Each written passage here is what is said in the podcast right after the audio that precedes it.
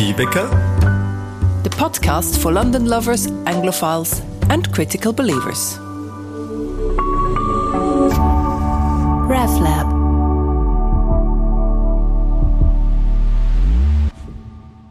Hi, dear podcast community, and welcome back to More Tea Vicar, the podcast for Anglophiles, London enthusiasts, and critical believers. I am Carla Maurer, the vicar of the Swiss Church in London, and I speak to people who inspire me and our unique church community in the heart of London. It's great to have you tuning in again after a longer break. I have been kept busy with crazy paperwork, relentless testing, and quarantining that are at the moment required to travel to Switzerland, but we made it there and back, and so here we go again. One of my favourite and lesser known facts about the Swiss church in London is that until 1817, it was the vicar's role to sign any important documentation for Swiss citizens, including so called passports. Those times are long gone, and I don't have to issue any passports. The place we turn to nowadays is, of course, the Swiss Embassy in Marylebone. There have always been many formal and informal links between the Swiss church and the Swiss embassy. And I remember many an evening with drinks receptions, Swiss culture and music, and sports events, celebrating Swiss National Day, or quite simply, a nice pint in a local pub with embassy staff and other compatriots to share nostalgic stories. It's always an exciting moment for us Swisses who have settled in the UK for longer or even for a lifetime when a new ambassador arrives. Every four years, there is a big diplomatic reshuffle, and a new person will put his or her stamp on this high profile post. Today, I'm talking to the outgoing ambassador, Alexandre Fasel, who can be described as the Brexit and COVID 19 ambassador. He's now based in Geneva as special representative for science diplomacy. And it's fair to say that Alexandre was a blessing for our church. Educated by Jesuits, he understands the importance of faith communities and their social and spiritual impact on people's lives. So, having had this kind of understanding and support has really been encouraging for our small independent church, especially in these times of crisis. As I speak to Alexandre on Zoom, I can see the tower of the cathedral in Fribourg in the background and am transported right back to the homeland.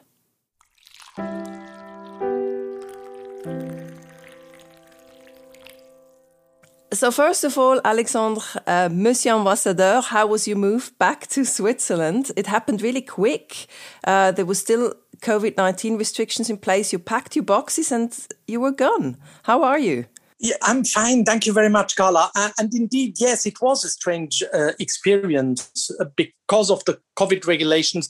The traditional farewell reception with all the good contacts and friends around London and the UK could not be staged. So, what we did was an afternoon of farewell sit ins with all the staff of the embassy on the embassy terrace. Uh, so, they were coming in, in batches of four for half an hour. Uh, and so uh, Nicole and I w- would meet them and bid farewell and thank them for their great work. But there was nothing in the uh, traditional farewell setup that uh, usually you have. And so, apart from the emotional farewell from the embassy, there was nearly no emotion involved. It's the first time I leave a posting like that. It, it was a new and strange experience indeed. I can imagine. And but have you settled well in Geneva? Have you made that transition despite of the circumstances? I think I have. We will be living in our hometown of, of Fribourg because I will be working as much in Geneva as I will in Bern because of uh, this particular job description I have, at least for year one. And then we'll see whether we move to Geneva or whether we stay here. Uh, so, yes, we moved back to our house, but you know how it is. You know, we're living amongst card boxes and unpacked furniture pictures that are not hung. And that, uh, from experience, lasts always far longer than you would wish. yeah. Well, I hope these boxes will be unpacked very soon and that you will be settling. First, maybe looking back at your time here in the UK as ambassador, Switzerland's ambassador here. I think it's fair to say you were the Brexit and COVID 19 ambassador. Can that be said like that? And how did you experience your time? Probably can. What is not special in my case is COVID as such. I mean, it is a pandemic which has struck the entire globe. So everybody's life has been conditioned by COVID. And in that case, I cannot claim to be a, a, particular case. But yes, indeed, it has dramatically impacted and changed my job as an ambassador. The work we did changed in style and methodology. It still was very effective in part, but in other parts where the embassy lives uh, through physical events, receptions, meeting people, gathering, all that fell away. Uh, so that could not be uh, fully transposed online. It was a steep learning curve to understand what this new world is and to adapt the work to the realities. Not something you would expect. No one expected that.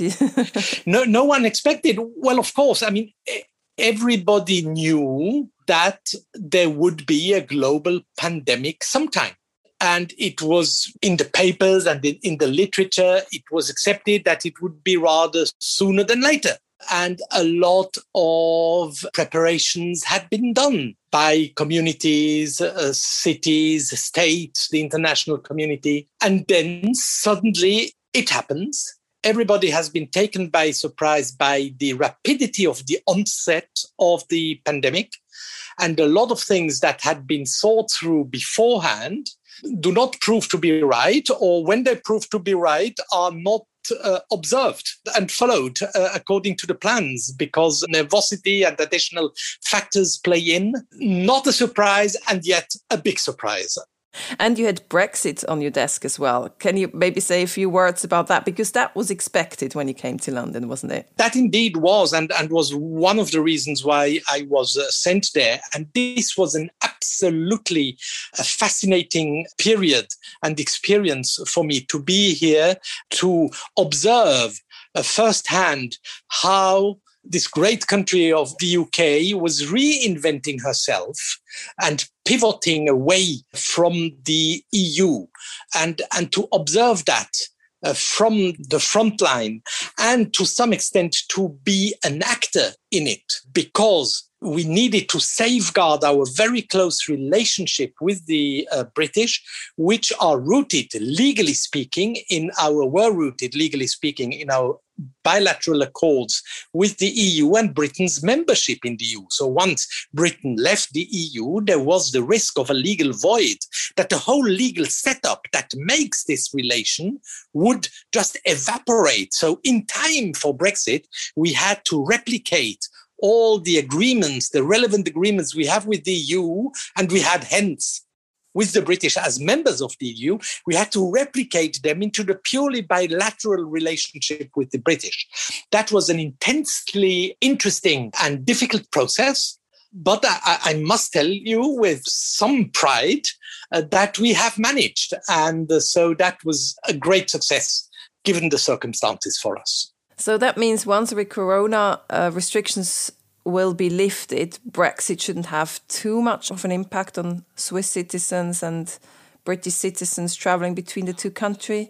Uh, for the Swiss citizens, even irrespective of Brexit, for the Swiss citizens who already lived in the UK at the time of Brexit, through the citizens' rights agreement we were able to conclude with the British, in substance, nothing changes. People have to register for the so-called settled status and they have to do that till the end of june absolutely very important to mention that again. yeah. Uh, so, so I take the opportunity of this Gaffrey Hansley. We have to get uh, to to uh, recall and and you know uh, uh, send an appeal to all the compatriots who have not yet registered. Please do in time. Uh, so the end of June is the date, but then nothing changes really. And generally, also for businesses and generally in our relationship, what we could roll over has been done to maximum uh, effect. So we have certainly minimized uh, the negative fallout of Brexit onto our bilateral relations. And I'm sure that also listeners in Switzerland, in the churches in Switzerland who are planning a trip with the confirmation classes or their parish groups to London will be very happy to hear that. So things are in place that you can still come and visit the Swiss church here. I think also uh, to big part thanks to Ambassador Fasel, who, who did an excellent job on that. So for normal travelers, there will be no visa uh, required if they come for 90 days within a period of six months. But in time, I think from November this year onwards, they will need a passport. Nowadays, an identity card is good enough. That will be phased out. So from November onwards, an ID card is good enough till the end of October 21. And then you need a passport. And for the Swiss uh, residents in the UK, who are already there and have the settled status, their identity card uh, can be used till the end of 2025.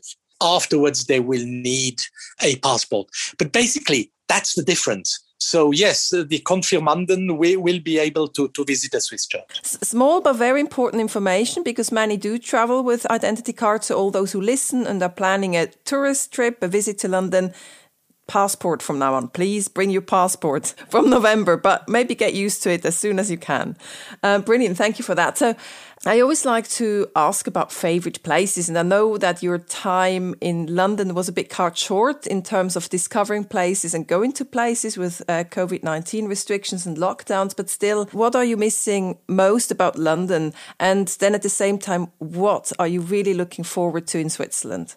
I miss everything really. Yesterday night uh, at the dinner table, Nicole and I were already reminiscing uh, about our experiences in, in London. Well, certainly we're happy to be back home, but still, you know, it, it's quite an experience uh, to be living in London in England, in the UK. So something is missing. There is a void somewhere, and we have just to live with it. Do I miss particular places?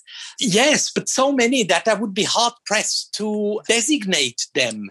We had taken out a membership in the National Trust and uh, English Heritage and would regularly travel to those sites and, and have loved them. One regular place we would go was Stowe Stowe Park in Buckinghamshire, which is a great experience. Uh, just for example, we also regularly visited further up north uh, in West Yorkshire, the Yorkshire Sculpture Park.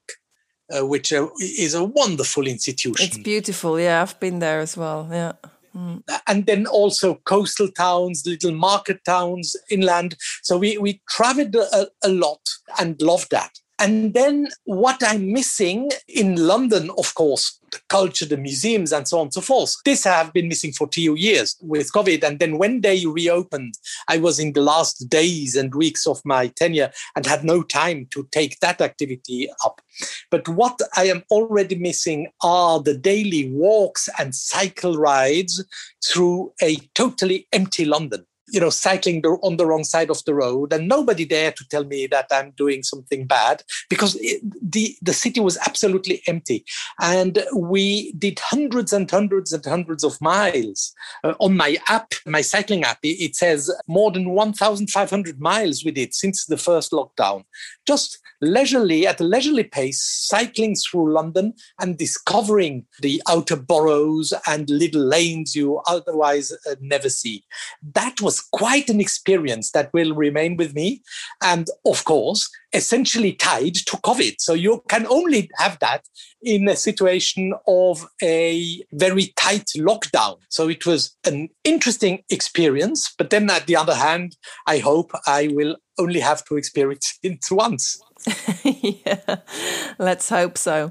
And what about Switzerland? What are your favorite places there that you're looking forward to go the, back to? That's where we have a divergence between Nicole and me. She likes uh, lakes, water, the sea, and I'm attracted to the mountains. So personally, I'm looking back, but I haven't had time yet to go uh, to my local resort of Schwarzsee uh, Lac Noir near near Fribourg. It's you know half an hour's drive from from our home, uh, which is a, a, wonderful alpine resort in the foothills of the Alps with a lake, hence the name. A very darkish lake because of the reflection of the pine forests and wonderful mountains. And I go there regularly for just a leisurely walk around the lake or a more serious hike up the mountains. And then that's where I ski in winter. The farewell gift I received from my colleagues at the embassy was a voucher towards my season ticket uh, for the cable car and the ski lifts in, in. So, you know, I can't wait to go there, stand on my ski, do a selfie, and send it uh, to the staff of the Swiss, uh, Swiss embassy with my renewed gratitude.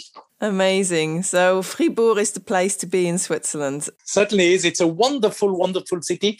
You know, I hadn't realized, but I attended a meeting where somebody said it is probably the only university town of Switzerland in the sense university town like like Oxford and Cambridge where the university conditions dictate the, the look and feel and the vibes of the city. Of course, we have many universities in Switzerland, but the others are in rather larger towns where the university is not a the determining factor of the cultural and social life. Here in Fribourg, we have a population of approximately 38,000 inhabitants and a student population of 12,000. And it's a medieval city, all in Gothic style. I always say it's a very young city in old walls. And that gives it an incredible uh, atmosphere, which, which I really love and which I invite everybody to come around. And please give me a shout when you're here so that I can act as a proud Fribourgeois, as a tour guide. well, that brings me actually just to the next question. If you offer yourself as a tour guide as well and being an ambassador, because I wanted to ask you, you became a diplomat and you at the same time also raised four children with your wife, Nicole. But how do you bring all that into one life, into one day? There, I must say, I really can't claim the credit in the sense that I do realize that I was an absent father and that the charge and the brunt of the education was really uh, carried out. So all the burden was on Nicole. I was leaving home very early in the morning. I returned back home late in the evening. I now realize that I didn't really see my children grow up. That is when I was posted in Switzerland. When we were posted uh, abroad, first uh, to Canada, uh, where we only we had two children at the time, and then Australia, where we had the four. There, I was more of a family man, and the general setup lent itself better to combining the two. But when we were back in Switzerland, I must say, we in Switzerland, there, one of the partners really makes the sacrifice.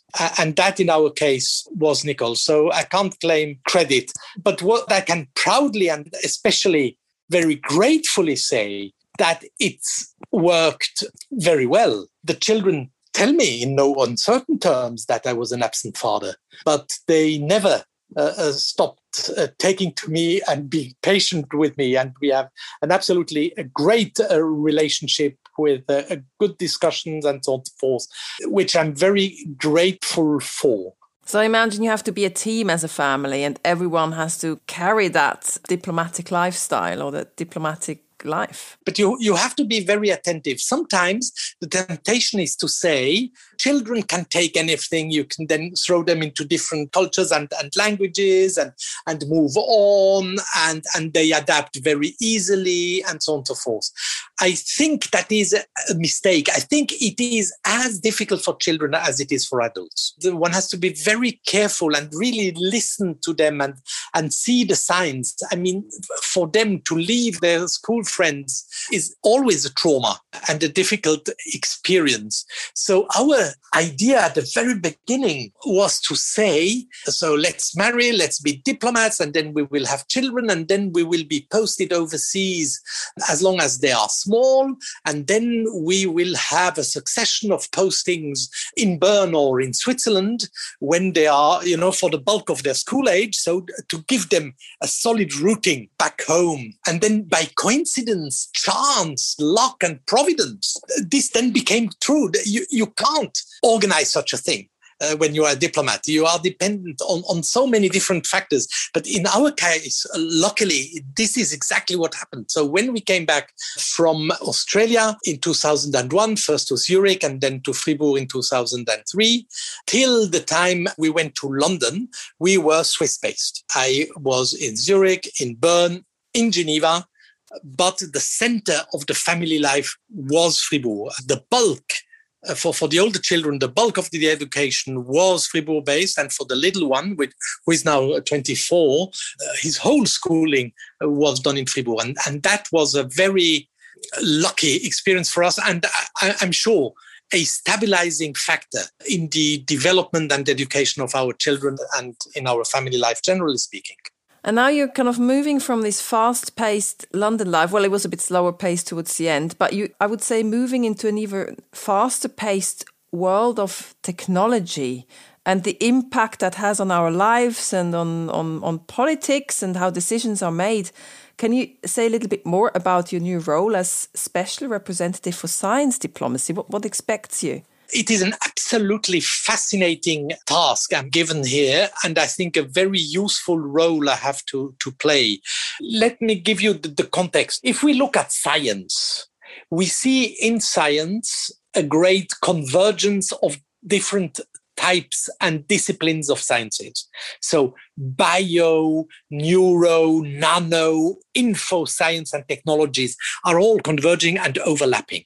And that leads to a situation where uh, scientific discovery and insight will make quantum leaps in the coming years. And on the back of this science, this push around science, will flow a lot of technology and there will be technological revolutions, as it were, in a quick succession. We don't know exactly what it will be in terms of scientific discoveries and what exactly those technologies will be. But we know it is about to happen. It is just around the corner. And it will be of such a magnitude, it will change the face of the earth. It will change humanity and it will change how humanity functions and operates and how international relations are being governed.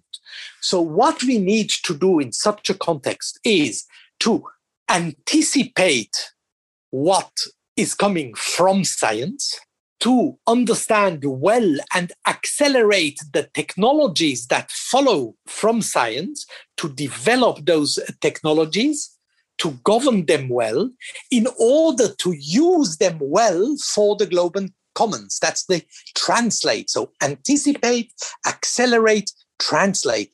Use science and technology to solve or to contribute to, to solving the problems of the world, be it uh, pandemics, huh, global health, climate change, the wider issues of sustainable development, or what we call the frontier issues, what will come then beyond the Agenda 2030, as we call it, what will come after the sustainable development goals. And so to make those two worlds of science and technology on the one hand and diplomacy, policy, international governance on the other side to make them converge so that they speak the same language, they understand what they're telling one another in order to benefit from one another for the common good. That is what the international community must manage now. And my role here is to have a catalyst effect in that context to be a translator between those two worlds, uh, to be a facilitator and a builder of this convergence. And I will be doing that mainly out of Geneva, which is a the foremost international center of, of governance with all the international organizations and the international missions of the member states there. That's where it is happening. International Geneva really is the engine room of the international system. That's where we want to have this push of convergence between science and diplomacy for the greater good. In short, that's what I'm trying to do. It sounds really fascinating. And maybe to say the Federal Council has issued a strategy paper that's um, available. We'll put that in the show notes if anyone is interested in Switzerland's policy strategy. And do you have any book you can recommend if people would like to get a little bit more into that world or that thinking? I would be hard pressed now to pinpoint to just the one book. Let me uh, go around the different books on my desk, uh, which I brought back from London, and, and probably I'll, I'll cite three, which I find very impressive. Uh, one is by John Kay and Mervyn King, Radical Uncertainty, Decision Making for an Unknowable uh, Future. So, where so many factors, so many determinants of decisions you have to take are in fact moving goalposts. How do you then decide policies and decide things? And we have seen that in the pandemic. When government said, we're following the science, but the science is fast evolving. The science does not know everything at any given time. And doubt is a, the animus of science, you know, to, to verify whether something is true.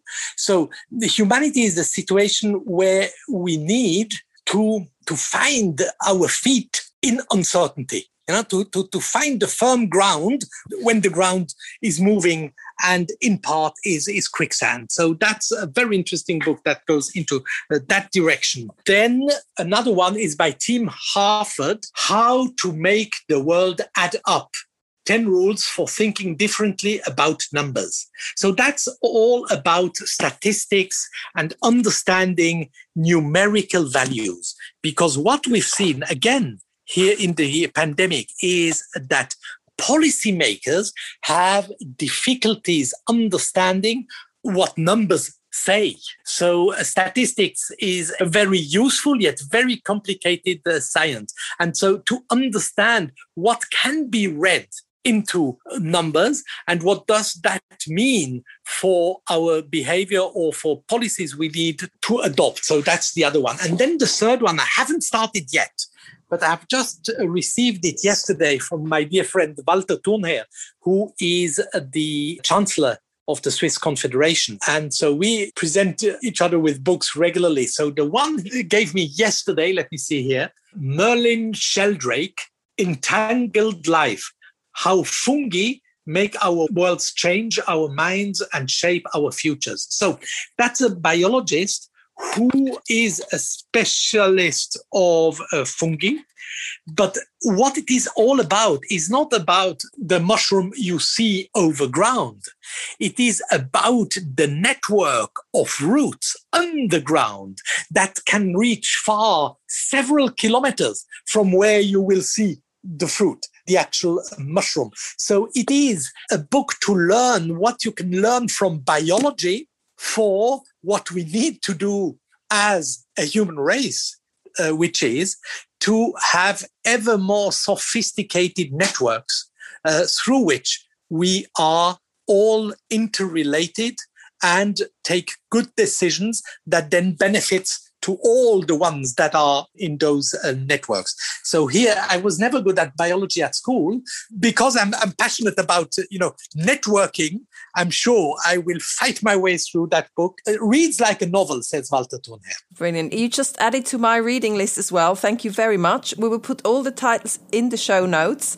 I love book recommendations, and that's definitely a world that I think I can explore a lot. So I will I will definitely look into those. And Ambassador, very last, I promised you the Gretchenfrage. Oh my goodness. you grew up a Catholic in uh, Fribourg. Yep. What would you say is the church's role in society today? Ha! I put you on the spot there, but I know you can answer it. Being uh, educated by Jesuits, I would then ask, what do you mean by church? Is it just the, the church in the uh, legal sense of a uh, legal institution that organizes worship? Do you mean church as the body of Christ, yeah? the church, capital C, uh, and so on and so forth? I would probably go into two directions. So the two aspects would be the social aspect and the spiritual aspect which then can, in my understanding, go into one another and are intertwined. But the church can do good in both aspects and the beneficiaries must not necessarily be beneficiaries of, of both uh, situations. So on the social care it is social services uh, schools uh, looking after the elderly uh, and the vulnerable and so on and so forth.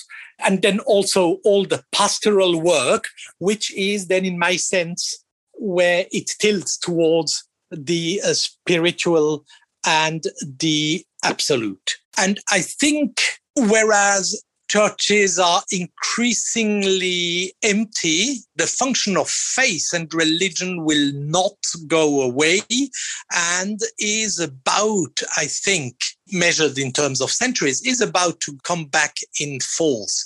With the age of enlightenment, science replaced religion as the source of certainty scientific research and discovery. And so one knew that many things could be explained scientifically and were not a matter of belief and faith because they had a solid scientific grounding. But what we see increasingly is that science itself cannot provide certainty and absolute truth. Whereas the thirst of humankind for the truth, capital T, and sense remains. And hence, that's the, the spiritual side where the role of the church will never go away. I think that's a wonderful end. Thank you very much, Alexandre, for taking the time to talk to me. Uh, we went through a lot of topics and it was really, really interesting. Quite have a big reading list and I, I fear it's getting bigger now. but I, I, really look forward also to see how this develops, your role develops in Geneva. I think that it's really intriguing and very interesting and it impacts on all our lives, I think, what you will be doing there. And I allow myself to speak for the Swiss community in London that we will miss you very much. You were a wonderful ambassador and it was cut short a little bit bit by the pandemic, but um, thank you very much for everything you've done here for the Swiss community in London and all the very best. And um, I see you soon. Thank you very much, Carla. Thank you and through you to, to everybody in the Swiss community and in the Swiss church. Human encounters, conversations, uh, were amongst the you know the richest experiences I had uh, in, in London in my time. The Swiss community, yourself, the Swiss church were at the center of those. So I commend your great work. Please go on strong, uh, never despair. Die Hoffnung stirbt zuletzt. And thank you uh, for your great work. Thank you very much.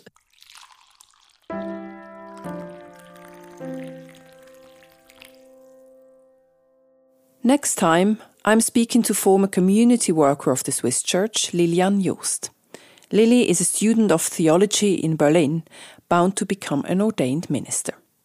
Together with her girlfriend Lydia, she has initiated rainbow church services and meeting opportunities for queer students. She will tell us what it takes to initiate change and what we can do to change mindsets and to make church and theology more inclusive.